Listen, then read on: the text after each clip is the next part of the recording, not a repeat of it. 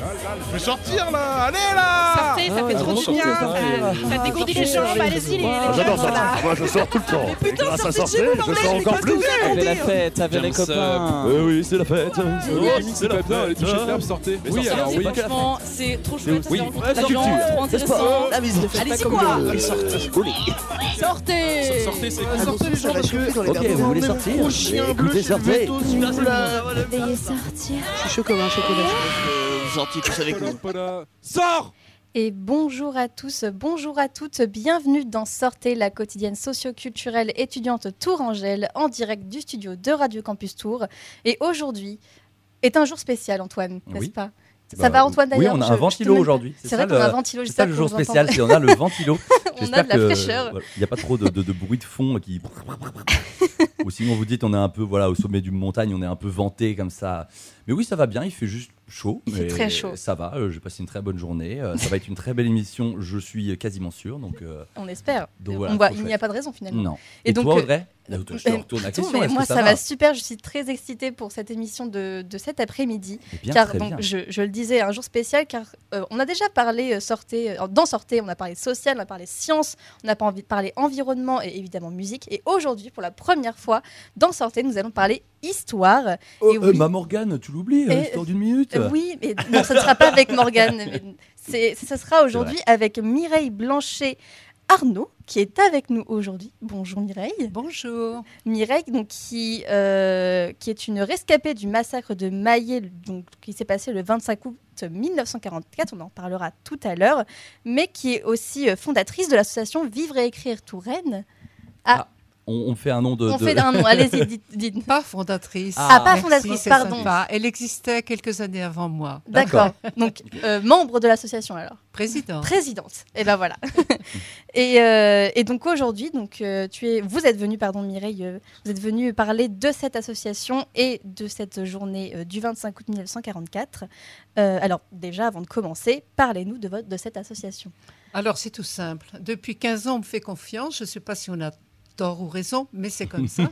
J'ai toujours beaucoup de joie à aller vers cette association euh, qui euh, rassemble des dizaines d'écrivains amoureux des mots et qui décident de leur vie un petit peu parce que quand on écrit, on dit ce qui est à l'intérieur de nous-mêmes. On a Mhm. envie de, de- on, ressasse des choses que quelquefois on camoufle pendant des années Mhm. et que là, enfin, on peut se libérer. Mhm. Et c'est la chose qui me plaît beaucoup. Ce qui me plaît énormément, c'est de voir les écrivains arriver à l'atelier avec le sourire. Ok. D'accord. Voilà. T'écris toi ou pas? J'écris, Ouais. oui, je suis écrivante. Venteux. Je ne Ouais. peux pas dire écrivain, mais j'ai quelques livres, bien sûr. Parce que quelle est la différence pas. écrivain et écrivain? Alors, écrivante, on est sur un chemin. Écrivain, on est aussi sur un chemin, mais différent. C'est-à-dire qu'en fait, écrivain, on a eu le temps peut-être ou l'envie de se faire connaître. C'est ce que j'ai fait, je- mais je ne me considère pas du tout comme écrivain. Hmm. Je suis sur la route de l'écrivain parce que qu'est-ce que l'écriture parfaite? Qui peut me le dire? C'est vrai. Oh, est-ce qu'il y en a une écriture parfaite? Non, je ne le crois pas. Je pense Il y a non plus. celle qui nous plaît, il y a celle qu'on choisit, il y a celle qu'on préfère, mais il n'y a pas forcément celle qui nous plaît. Mm, mm, mm. D'accord. Et, et du coup, donc, euh, quelles sont les actions de, de cette association à proprement parler? Alors, voilà, depuis 15 ans, je suis donc présidente de cette association, puisque tout à l'heure, vous avez commencé l'émission en me proposant d'être fondatrice. Pardon, excusez-moi. cette chance. Mais tout de même, mais tout de Propose. même, j'ai pris les mots sur le papier. Et maintenant, je les vois dans les airs, je les vois dans la danse, je les vois dans, dans les chemins de poésie, dans les soirées littéraires, dans les, Mm. dans les échanges, dans les chemins de, de- de- les printemps des poètes. dans- voilà, Mhm. le mot chante. Mhm. Et ça, oui, c'est vrai. Je pense que je suis un petit peu la fondatrice de ça et j'espère continuer et que les suivants, parce qu'il faut aussi penser à, À la suite. à poser les armes et puis à, à préparer l'avenir. Voilà. D'accord. Et du coup, comment elle fonctionne, cette association? Alors, cette association, elle a euh, une présidente, elle a une trésorière, elle a une secrétaire, elle a des membres. Et elle a donc des adhérents. Alors, nous sommes entre 25 et 30 adhérents, mais on a surtout beaucoup de sympathisants. D'accord. Et ça, c'est important parce que quand on propose, par exemple, pour Maillet, dont je vous parlerai tout à l'heure, euh, euh, plein de sympathisants arrivent, généreux, Mhm. bénévoles, parce que l'association n'est pas très riche. Oui. On ne demande que 10, a- 10 euros d'adhésion. C'est pas- Donc c'est sûr que voilà. Et on, a- on essaie de faire tout gratuit, les pots et tout le reste. Donc comment ça se passe? Eh bien tout simplement, il y a à la base des ateliers D'accord. des ateliers d'écriture. Euh, il y a trois pôles sur Tours, là, qui est géré par euh, Vivre Écrire Touraine. Il y a un atelier en centre Tours. Il y en a un à la médiathèque Jacques Villeray. Et il Mhm. y en a un autre, en fait, à l'intérieur d'une organisation qui s'appelle Touraine Interage. Mhm. Mais à l'intérieur de cette euh, institution, j'allais dire, j'anime un atelier où beaucoup sont euh, adhérents. Voilà. Donc au départ, ce sont les ateliers réguliers toute l'année, tous les 15 jours. Donc ça se chevauche, l'un le lundi, l'autre le vendredi. Vient qui veut, quand il peut, quand il veut.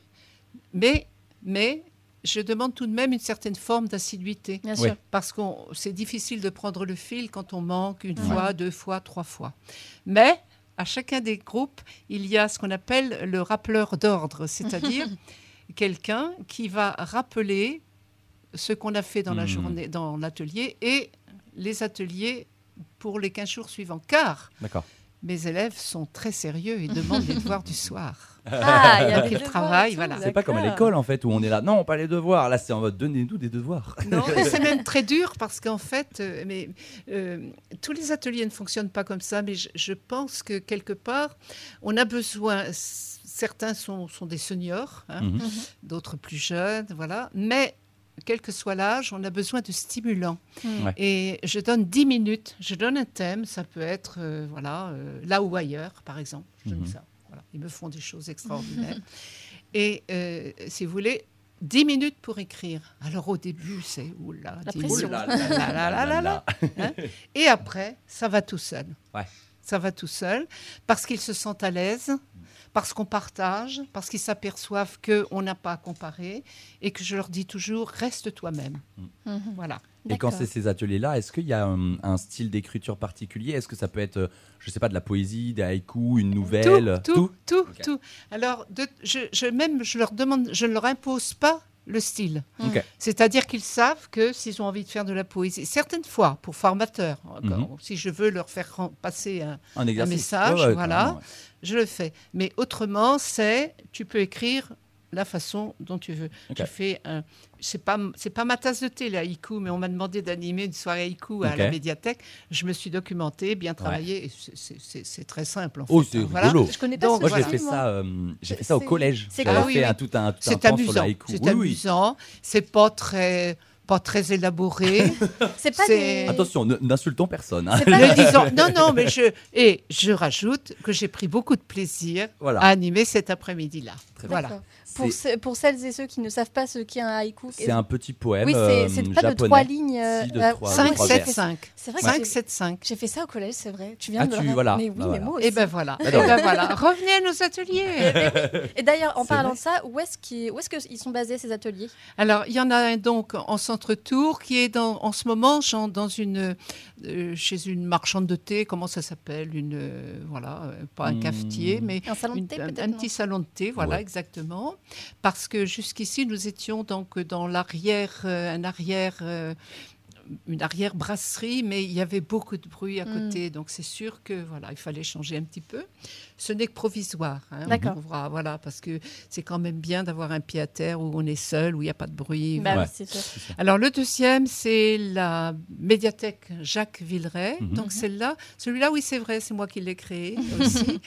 Euh, donc c'est à la médiathèque euh, où on est très très bien accueillis. On a notre salle où d'autres passent avant nous. Il y a des classes qui, se- qui succèdent. On a vraiment un, un univers calme, très très bien. Donc on a les livres si on a envie de les emprunter. D'ailleurs, je fais une petite pub pour la médiathèque parce que je crois que c'est important de, de lire, de relire. On ne peut, hein, voilà. Carrément. Et puis le troisième, c'est à l'intérieur de Touraine Interage. Donc il y a un atelier d'écriture du lundi matin. Et là, euh, voilà, ça se passe très très bien. Il, il y a une certaine, ce sont trois profils différents, les trois ateliers. D'accord. hein. Mais je voudrais pas prendre tout le temps parce qu'aujourd'hui, c'est surtout pour parler de mon village. C'est vrai, c'est vrai, c'est vrai. Euh, bah, Mais euh, ça- les transitions. Simplement pour vous dire que, que mm, mes écrivains, si j'avais quelqu'un pour, pour, pour confirmer, sont heureux de Oui. venir Et moi avec. voilà. Et bah, Tout le pour, monde est pour content. celles, pour celles et ceux qui voudraient en savoir plus, est-ce que le- les ateliers ont un site? Enfin, l'association a un site peut-être? Bon, ils peuvent tout simplement euh, écrire sur bonheur.nature37@gmail.com. Très bien, C'est précis, c'est net, c'est concis. ouais, j'adore. très Merci. bien. Euh, on va maintenant passer à la deuxième partie euh, de cette interview. Donc, on l'a dit tout à l'heure, Mireille, vous êtes rescapée du massacre de Maillet, donc qui s'est passé le 25 août 1944. Donc, vous êtes euh, ici notamment pour en parler et vous y serez, vous serez aussi le dimanche 18 juin à Maillet. C'est ça, c'est à Maillet, le, la fête champêtre, il me semble, c'est ça. Euh, pour en parler, mais ça, pareil, on en parlera plus tard.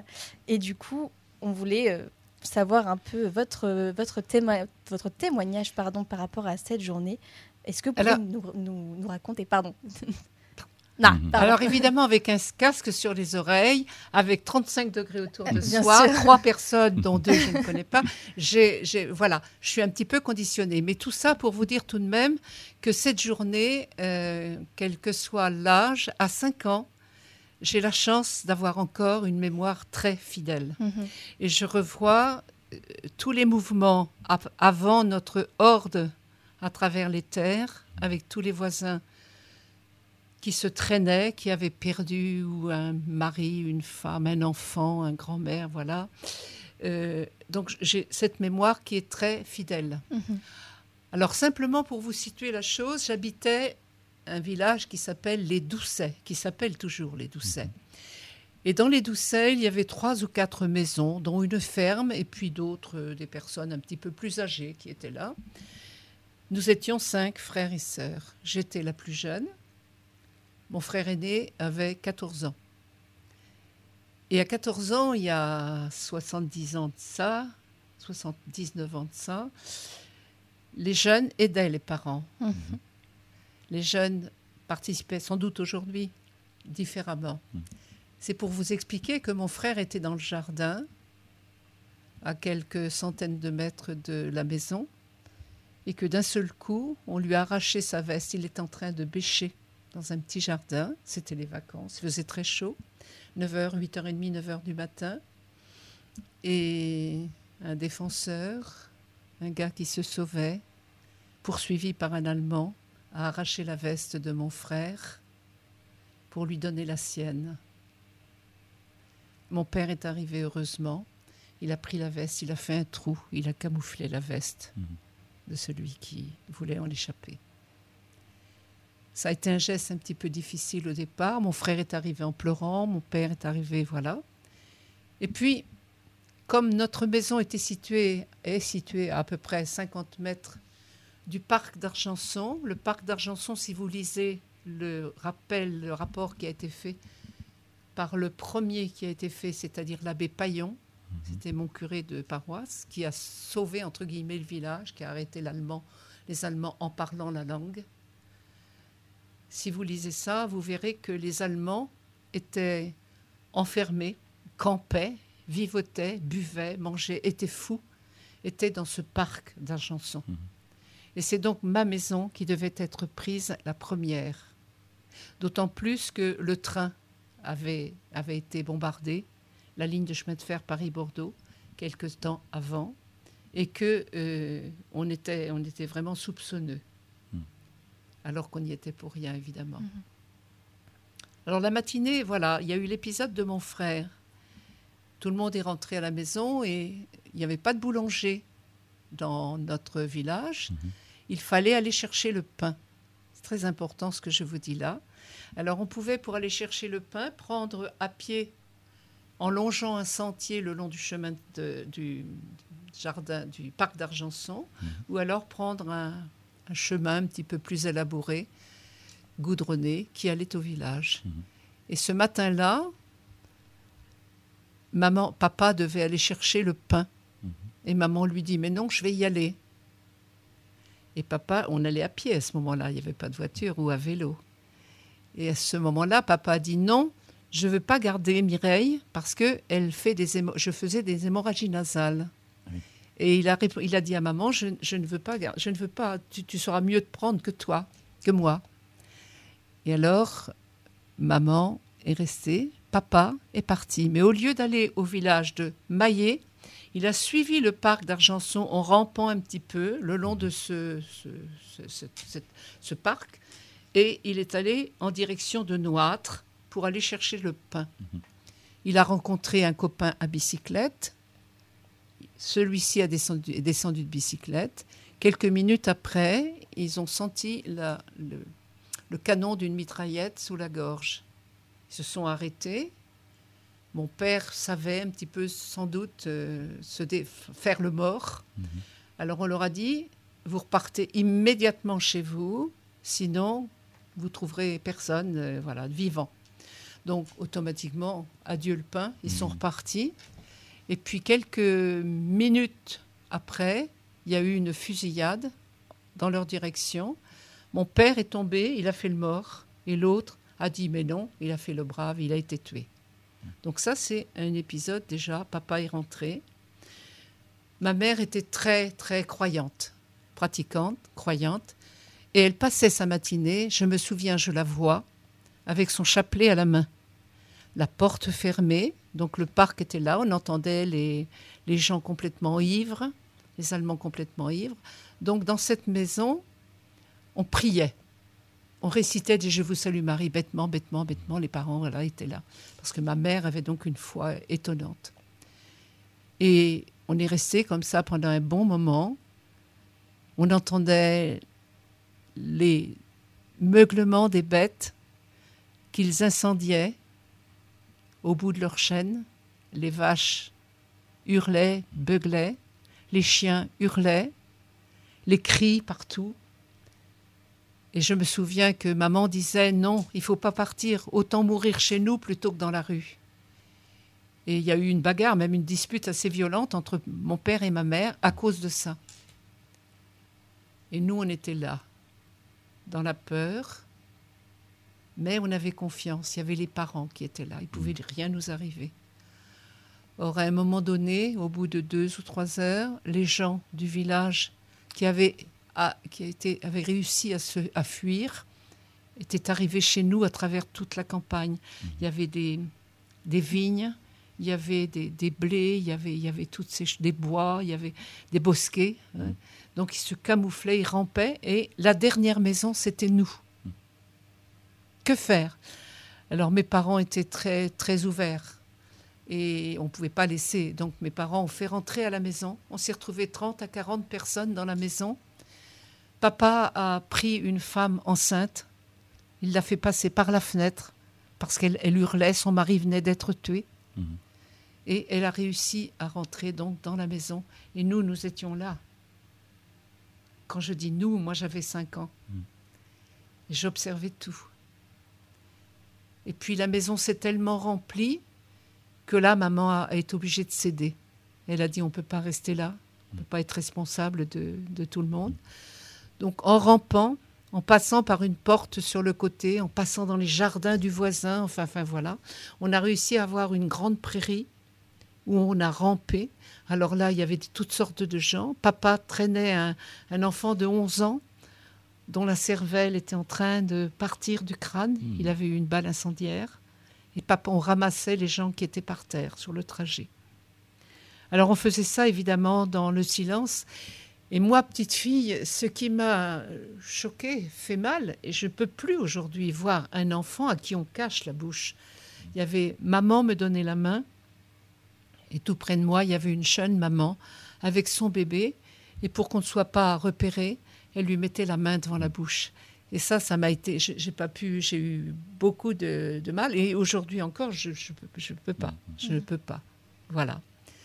Donc on a rampé, rampé, rampé, rampé, et il y avait une vieille euh, fontaine, une vieille, une, une espèce de d'étang, de je sais pas, qui était complètement, enfin à moitié sec. Et d'habitude, je me souviens, maman nous disait n'allez pas jouer là parce qu'il y a des vipères. Et il y avait certainement des vipères parce que c'était la pleine campagne, voilà, des bosquets à côté. Alors, ce qu'on cherchait évidemment, c'était un point où se cacher. Donc, on s'est terrés vraiment comme des bêtes, tous à plat ventre. Quelques hommes de temps en temps se levaient pour voir un peu s'ils n'apercevaient pas un Allemand ou quelqu'un. Les jeeps passaient partout, il y avait des tonnerres, du bruit partout.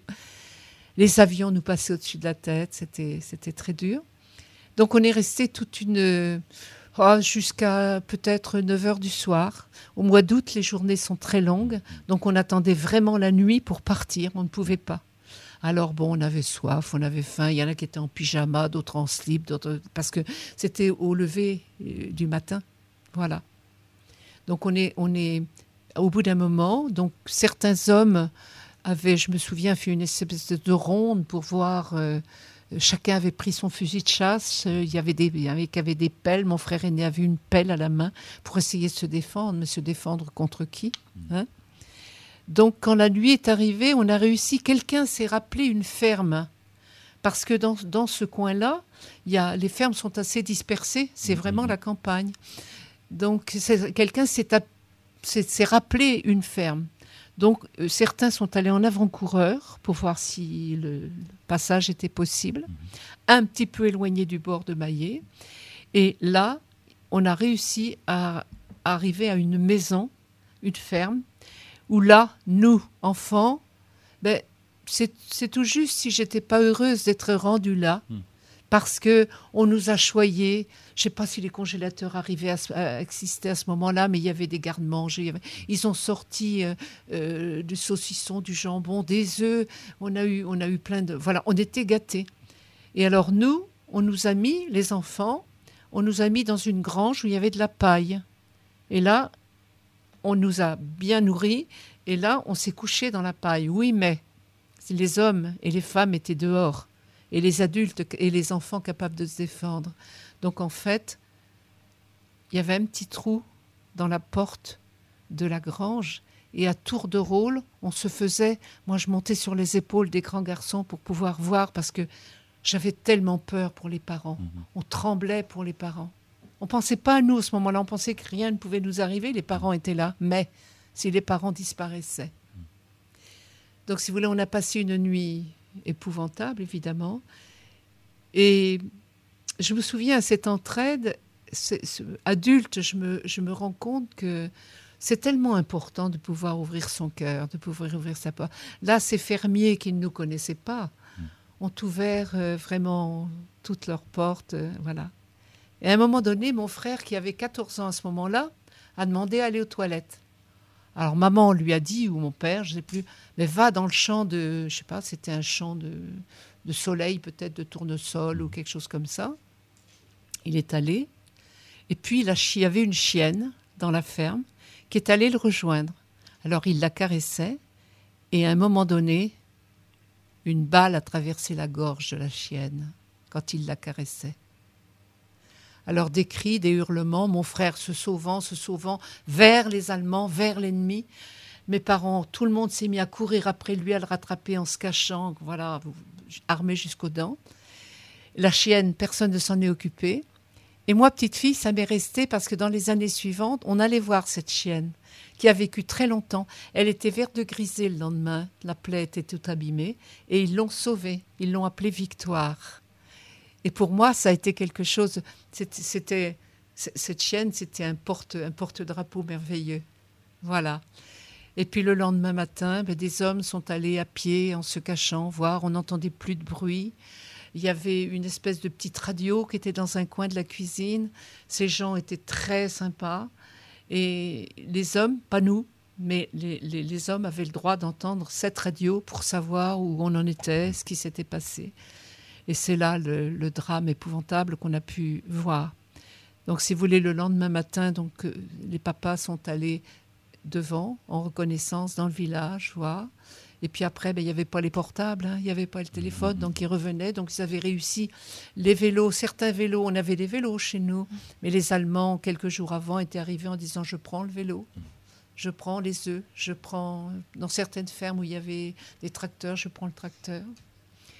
Il y a quand même une anecdote que je voudrais pas oublier parce que les Allemands des cœurs comme nous. Il y a la sauvagerie, certes, quand on ne sait plus faire, quoi faire pour être sage et intelligent. Donc on tue, on pille, on vole, on écrase, on brûle.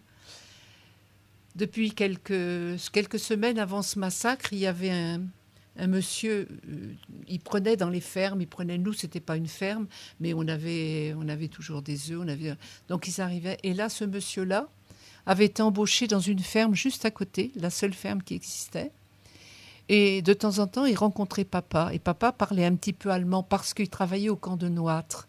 Et il avait l'habitude un petit peu de discuter, voilà. Et ce jeune Allemand, qui avait à peu près 25-30 ans, était très très grand. Et le souvenir que j'en ai, c'est qu'il me prenait sur ses épaules et qu'il me faisait toucher le plafond. Il me disait Tu es grande. J'ai compris ce que ça voulait dire grande aujourd'hui.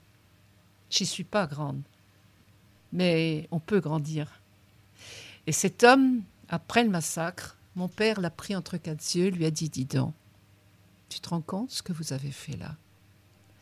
Et il a répondu Je sais, mais c'était vous ou moi.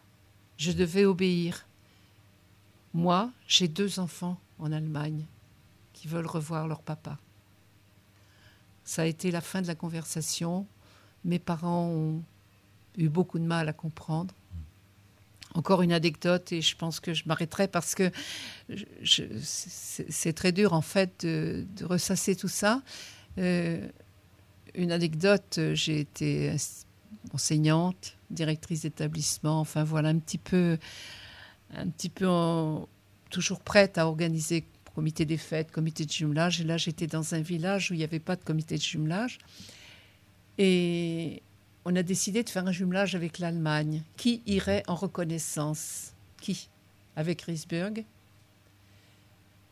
J'ai pris deux jours, les seuls deux jours de ma vie pour convenance personnelle dans l'enseignement. Pour aller en Allemagne où j'ai été reçue comme une princesse. Je ne connaissais pas l'allemand, j'avais un traducteur, j'étais logée chez le maire du village. Vraiment merveilleux. Mais avant de partir, parce que j'étais encore jeune, je- j'allais de temps en temps chez mes parents qui habitaient Maillé.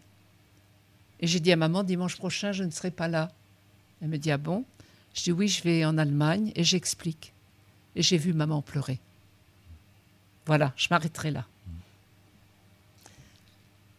Merci beaucoup pour ce très beau témoignage. Euh, pour celles et ceux qui voudraient réécouter euh, bah, ce très beau témoignage, il sera disponible sur le site, je rappelle, de Radio Campus Tour.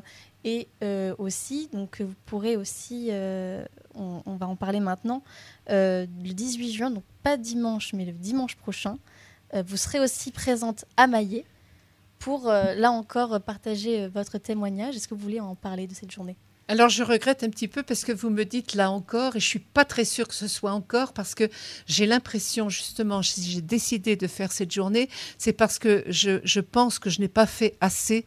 euh, des choses pour mon maillet, pour mon village, Mhm. pour mailler. Euh, je suis une fille du pays, très peu, très peu de, de camarades euh, restent encore, certains sont en EHPAD. J'ai la chance d'avoir la santé, donc je me suis dit, à 84 ans, il n'y a, pas à se cacher si on fait le compte, hein, c'est ça. À 84 ans, il est temps, il est temps que je sois sage et il est temps que je pense un petit peu, que je dise ce que je pense, c'est-à-dire se souvenir à tous nos jeunes. Quand j'ouvre euh, la télévision et que je regarde l'Ukraine ou bien d'autres coins encore, je me dis, nous, on a vécu 24 heures de, de- de souffrance, de pillage, de cris, de voilà, clac, on, on- on tirait n'importe où. Ces gens-là, depuis un an et demi, ils sont là-dedans. Que faire? Que vont-ils devenir? Et je me dis, quelquefois, on se regarde le nombril, on a mal à un point, là, voilà, on se plaint. Essayons d'ouvrir un petit peu notre regard et surtout notre cœur pour permettre, si vous voulez, je, je voudrais que, que ce souvenir de Maillet réveille un petit peu les, gens en disant il n'y a pas que nous, et dans notre quartier, dans notre village, dans notre pays, il y a, à faire, il y a des choses extraordinaires à faire, et, ne pas attendre la bagarre, ne pas attendre le coup de poing, ne pas attendre, voilà. hein. Alors le pardon, évidemment, ça existe, mais l'oubli, non. C'est pourquoi ce, ce village-là garde encore les stigmates de ses souffrances. Voilà. Donc, que se passera-t-il le 19 juin prochain?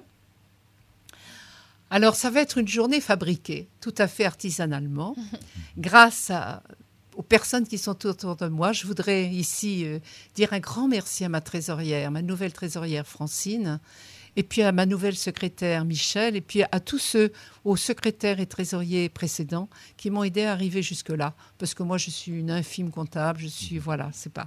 Par contre, par contre, je, je peux écrire, je peux, voilà. Et surtout, surtout, je voudrais que le 19 juin soit vraiment de la fête. Il n'y aura pas de drapeau, il n'y aura pas de Marseillaise. On invite des gens. Je vais inviter les anciens, les anciens combattants parce qu'ils seront contents peut-être d'avoir une petite armoire avec, euh, avec euh, des, des sou- souvenirs. On va essayer de mettre des, euh, des, des documents ou des vestiges qui ont été mis quand vous lirez le livre de Maillet, ce que je souhaite un jour, c'est important de, savoir, euh, Maillet a, eu deux parrains, Monsieur et Madame Hall, des Américains, qui arrivaient avec des avions chargés de bonbons, de vêtements, de, voilà, pour les mutiler, pour les gens.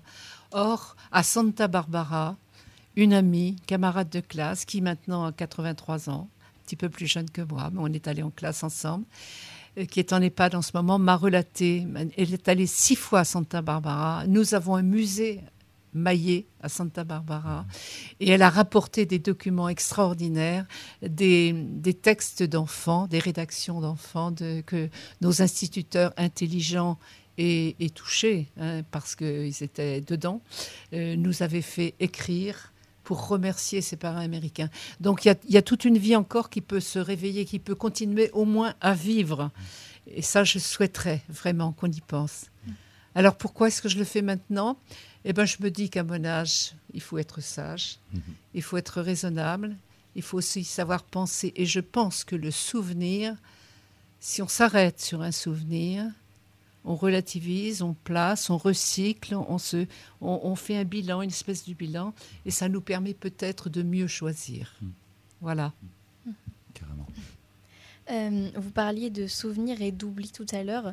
Euh, J'avais une question euh, parce que euh, pour les, les plus, enfin les, les moins férus d'histoire euh, qui nous écoutent, euh, le 25 août, ce n'est pas une date euh, ou comment dire anodine pour l'histoire française. Oui, il y a eu le massacre de Maillet. Il y avait aussi, euh, en même temps, euh, la libération de Paris. C'est pour ça qu'on a été très surpris. Et voilà. Et, euh, et du coup, je voulais savoir qu'est-ce que vous avez ressenti? Parce que du coup, le massacre de Maillet a comment dire intéressé les historiens, en tout cas euh, les, le grand public très récemment, dans les années 2000 à peu près, si je ne dis pas de bêtises, notamment avec euh, la venue de Nicolas Sarkozy en 2006, il me semble. Mais avant ça, euh, comment dire, après, euh, après la guerre, très peu connaissaient le massacre de Maillet. Qu'est-ce que vous avez ressenti quand vous, quand vous avez vu qu'il y avait un silence sur ce- cette journée? Alors en fait, euh, vous savez, quand on est bousculé comme ça, on est abruti. On est, bon, beaucoup étaient morts, toutes les familles étaient endeuillées, la mienne n'a pas été touchée, Dieu merci. Et je pense qu'il y a eu le choc. Il y a eu besoin de ce, un petit peu quand on fait une grosse maladie, une grande maladie, on a besoin un petit peu de, rééducation, on a besoin de se remettre en place. J'explique un petit peu ça comme ça à me dire, j'en veux pas aux gens qui ont traversé les années, parce que moi-même, je suis coupable.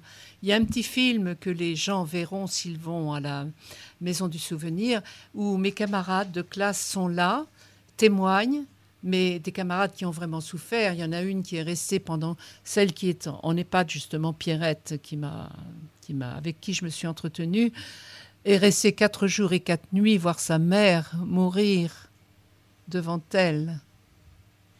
Elle avait 4 ans. Donc je pense que ça bouscule. C'est pas c'est pas n'importe quoi. Hein. C'est pas une paire de gifles. Voilà. Dire que tout est à reconstruire. Euh, oui, il a fallu. Ils n'ont pas perdu de temps. Je, n'en veux pas aux gens parce que moi-même, je suis coupable. J'habitais plus Maillet, certes, mais j'aurais pu me retourner un petit peu. Je me suis pas retournée. Vous voyez, il a fallu beaucoup de temps pour que je, vraiment j'y arrive. Parce que d'abord, j'avais peut-être pas envie de le faire. Puis en plus, euh, en plus, euh, c'est tellement, c'est personnel. Dans, dans, j'ai pas souffert dans ma chair personnelle. Toutes ces camarades de classe qui sont revenus en noir, pleurant, sans cartable, tout était brûlé, sans livre, sans papier. Ce village.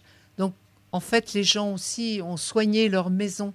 Ils ont, le village est complètement blanc. C'est pas beau, mais ça a au moins la force du, de la redécouverte, de la reconstruction. Hein voilà. Donc ils ont, ils ont fait ça. Et puis, euh, vous savez très bien que dans une réunion, même si on est en train, si on est tous d'accord sur un sujet, il suffit d'une seule personne qui dit oui mais. Donc ce oui mais, il a été fait par, euh, vous me dites, euh, par M. Sarkozy ou par quelqu'un d'autre. Ce oui mais a fait que ça change la situation. Donc j'en veux pas du tout aux gens. Je trouve qu'ils sont bien comportés. Le souci, c'est pas un problème pour moi, mais le souci, c'est que maintenant, quand je retourne à Maillet, j'ai deux membres de ma famille encore qui sont de, voilà, deux belles-sœurs veuves. Ce sont des gens nouveaux, beaucoup de gens nouveaux. On peut pas, on peut pas reprocher. Voilà. C'est pour ça que je voudrais que les vieilles familles qui ont encore euh, quelques racines puissent se souvenir et transmettre. En- moi, en de toute façon, mon objectif, là, si vous voulez, l'après-midi du 19 juin, donc il y a la visite du souvenir. D'ailleurs, j'invite les gens qui désirent visiter la maison de souvenir de bien vouloir se pencher vers l'adresse mail que j'ai mis tout à l'heure, j'ai tout à l'heure, parce que euh, on fait des groupes. On va, voilà. Donc cette maison du souvenir, elle est, elle est merveilleusement construite. Elle a une quinzaine d'années, je pense, peut-être, 12-15 ans. Merveilleusement construite. Il y a des, des éléments, des documents qui ont appartenu à Pierre-Paul, Jean-Jacques. Moi-même, j'ai dû mettre un poème ou je ne sais plus quelle affaire. J'ai dû envoyer à un maire euh, il y a quelque temps. Euh, cette maison du souvenir va être guidée, c'est-à-dire qu'il y aura des explications. Je vais essayer de pas trop souffrir. Je l'ai déjà visité. Pas trop souvenir, souffrir parce que on a envie de rajouter un grain de sel quand on voit les documents, on voit des photos de classe, on voit des choses. Et c'est vrai que j'y ai vécu et les anecdotes, euh, je les connais un petit peu. Voilà. Mais cette maison du souvenir sera bien préparée. Nous y serons et, voilà. Mais s'inscrire surtout pour euh, permettre au groupe d'être euh, un petit peu à l'aise. Après, nous ferons le déjeuner sorti du sac. C'est la fête des papas, je le sais. Mais on ne les oubliera pas. Et s'ils veulent venir en famille, ce sera parfait. Et surtout, à partir de 14 heures, nous aurons notre fameuse après-midi artisanale. Mais c'est une après-midi que qu'on a voulu absolument bien béchonner, bien préparer. C'est-à-dire qu'en fait, il y va y avoir prose, poésie, chant par les ateliers d'écriture. Donc j'ai, je sais pas, 40-45 personnes qui, ont, qui, seront là. Il y aura une vingtaine en plus d'une chorale. Alors je vais avoir une chorale d'hommes extraordinaire qui vont chanter le chant des partisans à la fin. Voilà. Il y aura une chanteuse lyrique, Nadine, extraordinaire. Il y aura une chanteuse de blues, aussi extraordinaire, toutes les deux professionnelles. Et puis il y aura du slam par un professionnel qui s'y connaît bien. On a essayé un petit peu que tout le monde soit représenté. Et puis que vous dis-je, il y a des sketchs, il y a des voilà. Donc un après-midi tout à fait artisanal, mais qu'on veut dans la joie. Alors les gens, j'invite les gens à, à assister à tout, tout l'ensemble de cet après-midi, mais pas de venir à un moment précis, parce que si on vient au début, ce sera plutôt un petit peu amusade, un petit peu détendu, milieu un petit peu plus sérieux, et la fin en respect pour ceux qui sont partis. Des chants plutôt plus calmes, des poèmes plus sérieux, des voilà un texte. Je vous j'ai été très touchée par un texte qu'une de mes écrivantes a fait. Il s'appelle Elle était. Et c'est l'histoire d'une petite fille qui se trouve à Maillé au moment du massacre. Donc voilà, donc ça c'est très important. Donc ça, ça fera le virage de la troisième partie. Il n'y aura pas d'entracte parce que les gens n'aiment pas trop sortir, voilà, euh, se déplacer. Et puis le temps sera quand même, parce que c'est assez riche hein, comme après-midi. Donc si vous voulez, on terminera un petit peu par quelque chose de très sobre, un petit peu respectueux pour les gens qui seront là. Voilà. Ça marche. Merci. On terminera par un pot pour les gens qui seront qui seront qui seront pas trop pressés. Et ça peut être très sympathique d'échanger. Voilà. Très bien. Carrément. Et elle se passera où exactement dans, dans Maillet, si vous avez une adresse précise Ah ben c'est tout simple. Pour les gens c'est au plan d'eau, au plan d'eau et, et le maire avec qui bien sûr Monsieur Roy, avec qui nous c'est lui, c'est la commune qui nous accueille. Je, je- Monsieur Roy, avec qui je viens d'ailleurs d'avoir un petit un petit entretien téléphonique, euh, va flécher le village Mhm. depuis le centre, c'est-à-dire depuis l'école, depuis la maison du souvenir. Je- C'est sur la route de Noître. Donc là, il y a, il y a- s'il fait mauvais, on a une salle des fêtes.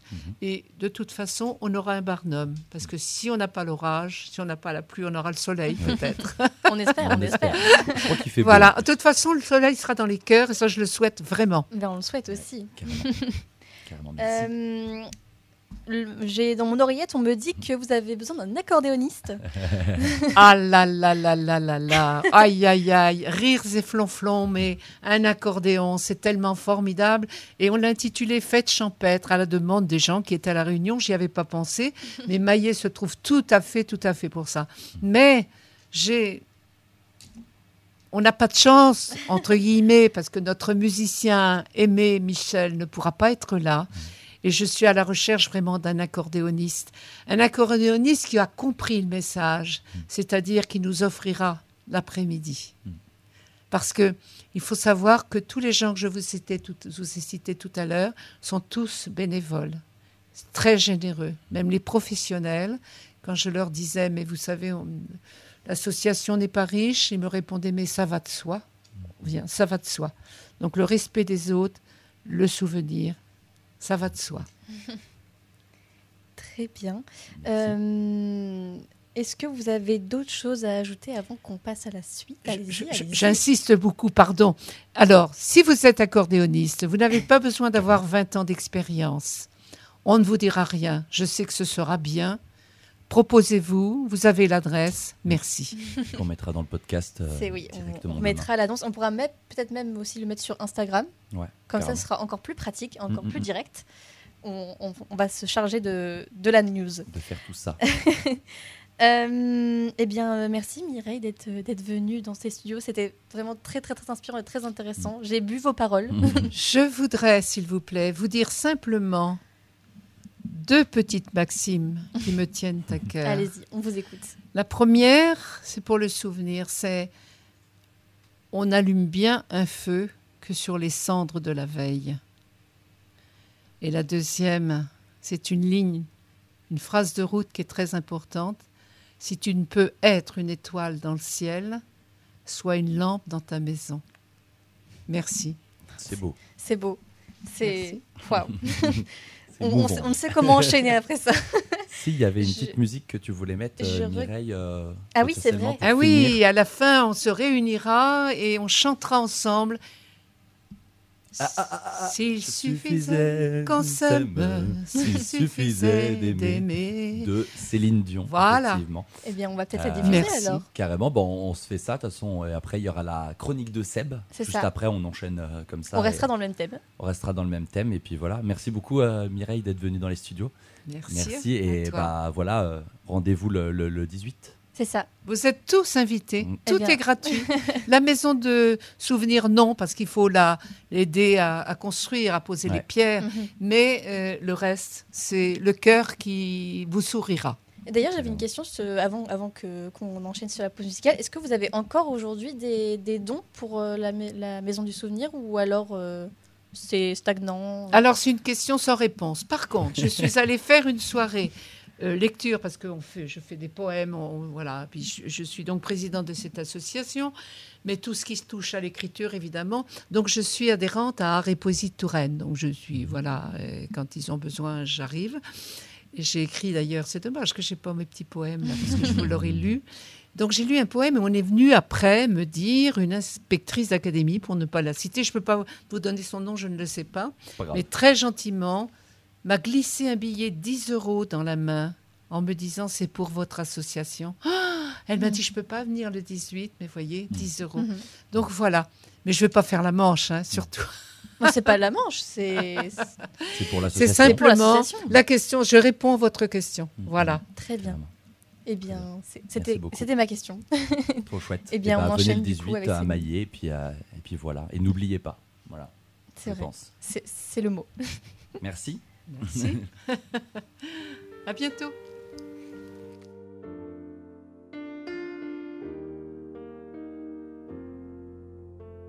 Je rêve son visage, je décline son corps, et puis je l'imagine habitant mon décor. J'aurais tant à lui dire si j'avais su parler, comment lui faire lire au fond de mes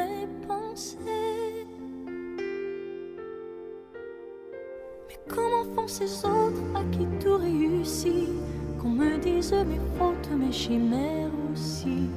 Moi j'offrirai mon âme, mon cœur et tout mon temps, mais j'ai beau tout donner, tout n'est pas suffisant.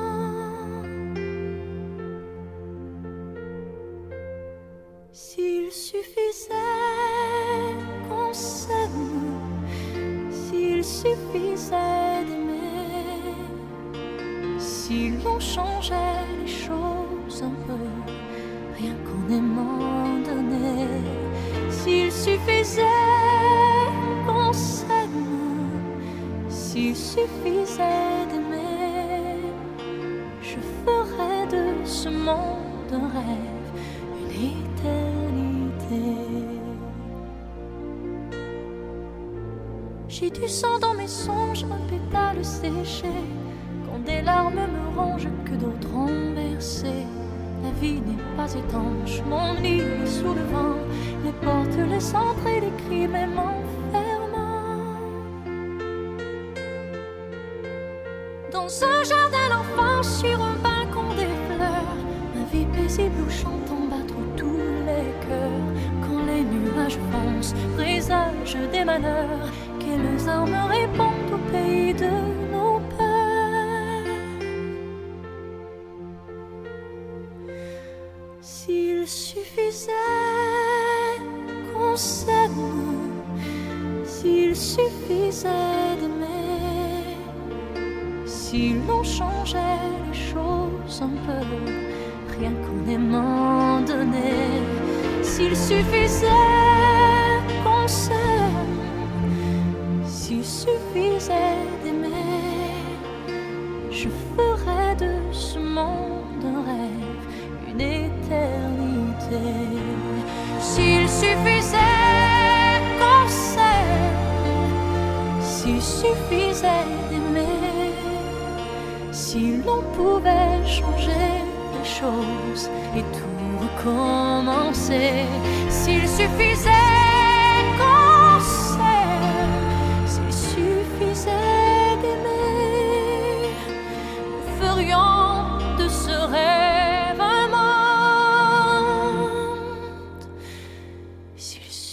suffisait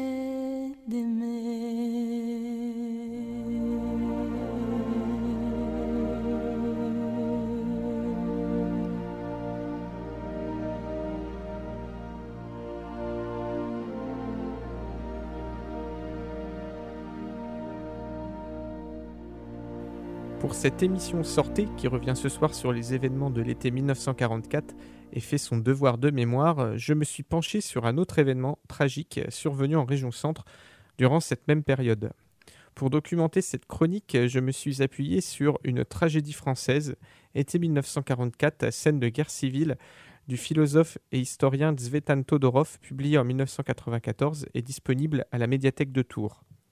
Dans cet ouvrage, une vraie mine d'or, une référence sur cet événement, Todorov détaille la série d'événements qui, sur une quinzaine de jours, de début juin à juillet 44, a précipité la petite sous-préfecture de Saint-Amand-Moron dans le Cher vers l'horreur. Éloignée des combats et des violences de la guerre, Saint-Amand-Moron est une ville de la zone libre, placée sous le contrôle de la milice vichiste durant l'occupation, y compris après l'invasion de la zone libre par l'armée allemande en novembre 42. Entourée du bocage du bois chaud, Saint-Amand est une ville relativement bien approvisionnée en produits agricoles si on compare aux grands centres urbains ou d'autres régions durant la guerre. C'est une ville de 10 000 habitants où tout le monde se connaît, même si la guerre installe quand même une certaine méfiance parmi la population. Il y a à Saint-Amand seulement quelques sous-officiers allemands détachés, et sinon une garnison de miliciens, dont un certain nombre recrutés parmi la population locale. Des garçons davantage intéressés par la sécurité de cet emploi et la paye par le côté lutte idéologique contre le bolchevisme. Le 6 juin 1944, le jour du débarquement, Sataman est libéré, avec l'importance là au guillemets du mot libéré, par les maquis de la région dès l'après-midi. Le message de Radio Londres, dans la forêt normande, est un grand lit, et le message destiné au réseau de résistants locaux et signifie Tenez-vous prêts. Un message apprécié de différentes manières. On sait qu'il y a eu dans les jours qui précèdent des discussions entre les groupes de résistance pour savoir quoi faire, agir ou attendre. Finalement, le 6 juin donc, on attaque. Les miliciens ont opposé une résistance modeste aux maquisards qui sont maîtres de la petite ville berrichonne assez rapidement. Coup du sort, les résistants tombent sur une belle prise. Simone Boudelan, femme de Francis Boudelan, secrétaire adjoint de la milice et personnage haut placé du régime de Vichy. Elle était à Sataman en visite chez une amie. La famille Boudelan projetait d'acheter une résidence à Sataman qui est à une heure de route de Vichy, au calme. Les maquisards prennent Simone Boudelan en otage, pensant que cela stoppera toute volonté de Vichy de réprimer l'insurrection satamandoise. Malheureusement, ce fut l'effet inverse qui se produisit. Francis Boudelan, avec accord de Pétain et d'Arnand, devenu ministre de l'Intérieur, autorise et ordonne des représailles sur Sataman. Francis Boudelan est hors de lui. C'est un jeu de compétences qui se met alors en place. Vichy souhaite une opération spéciale. On demande aux Allemands à Orléans des moyens de répression. Le 7 juin, donc le lendemain, les maquisards préparent quelques barricades en ville et surtout, car c'était un des principaux objectifs de l'opération, plutôt qu'une libération euh, définitive, hein, c'était surtout de pouvoir recruter de nouveaux jeunes des réfractaires du STO et grossir leur rang, et grossir leur maquis. Une opération qui d'ailleurs après coup a plutôt bien marché puisque environ 150-200 euh, jeunes ont rejoint les maquis qui s'étaient emparés de la ville le 6 juin. Le 7 juin donc, un avion de reconnaissance allemand survole la ville, ce qui n'augure rien de bon. Le matin du 8 juin, à l'aube, les maquisards se replient vers la Creuse, tandis que des premiers éléments de la brigade Gesser, un ensemble assez hétéroclite de soldats allemands, de SS et de soldats revenus du front de l'Est, et des para-allemands arrivent à Sataman en provenance de l'Allier et d'Orléans. Ils opèrent un encerclement de la ville. Dès le matin, plusieurs Satamandois sont fusillés dans la rue et quelques bâtiments sont incendiés. Dans l'après-midi, les Allemands font évacuer une partie du centre-ville. Ils ont peur des snipers venus des toits. Ils séparent les hommes des femmes et des enfants. Les femmes et enfants sont conduits dans une arrière-cour. Les hommes, eux, les hommes du centre-ville, sont conduits les mains en l'air le long d'un mur et l'identité de tout le monde est vérifiée. On prend des renseignements. En fin d'après-midi, les Allemands incendient le centre-ville, la place Mutin, avec des grenades incendiaires. Et ils bloquent l'arrivée des pompiers, car c'est une opération punitive, on laisse brûler la ville. Le soir, les Allemands se retirent, après avoir fusillé 19 personnes et incendié une partie du centre-ville. 54 otages parmi la population satamandoise sont emmenés à Vichy dans des conditions de détention très dures. La milice reprend le contrôle de la ville. Simone Boudelan a été emmenée par les maquisards vers les maquis de la Creuse, où continueront les combats contre les mêmes troupes qui seront aussi impliquées dans les sinistres opérations de cette période en Creuse et en Vienne. Les maquisards fusilleront également quelques miliciens. Sataman fut placé le 11 juin sous le contrôle de Joseph Lécussan, un collaborateur parmi les plus zélés du régime de Vichy, un homme violent, alcoolique et euh, antisémite. Il tua lui-même d'un coup de revolver le 10 janvier 1944 Victor Bach, le président de la Ligue des droits de l'homme. Cet homme, autoproclamé Gauleiter, ce qui veut dire chef de district en allemand, était craint des autres miliciens pour sa violence et pour se donner une idée du personnage, il a été rapporté qu'il aimait montrer aux autres une étoile de shérif prélevée sur de la peau humaine par des étudiants de l'université de médecine de Bordeaux d'une personne de confession juive en s'exclamant C'est de la fesse. Enfin, lors de cette opération de représailles, une liste des juifs résidant à Sataman est établie. Ce sont des juifs alsaciens installés là au début de la guerre, parmi lesquels la famille de l'avocat récemment disparu Georges Kiechmann. Ils seront plus tard dans l'été raflés, conduits à Bourges dans la prison du Bordio, conduit par Pierre Paoli, collaborateur zélé de la Gestapo, français qui demandera la nationalité allemande, ils seront précipités dans des puits profonds de 40 mètres à la ferme de Guéry près de Bourges. 36 personnes périrent dans ces puits pour ce qui constitue un crime contre l'humanité. Pierre Paoli, après avoir fui en Allemagne, sera condamné à mort par le tribunal de Bourges et exécuté. Francis Boudelan a fui en Allemagne puis en Italie. Il sera jugé et condamné à mort par contumace. Il meurt en 1977 en Italie sans avoir purgé sa peine. Joseph Lécussan est condamné et exécuté en 1946. Sataman porte encore aujourd'hui sur un mur le souvenir des personnes fusillées le 8 juin 1944 et une partie du centre-ville fut reconstruite après les incendies. Maillé, Sataman-Moron, deux villes, villages de région centre, plongés dans l'horreur d'une guerre, surgit brusquement dans la vie des gens qui habitaient ces lieux. Ne l'oublions pas, ne les oublions pas.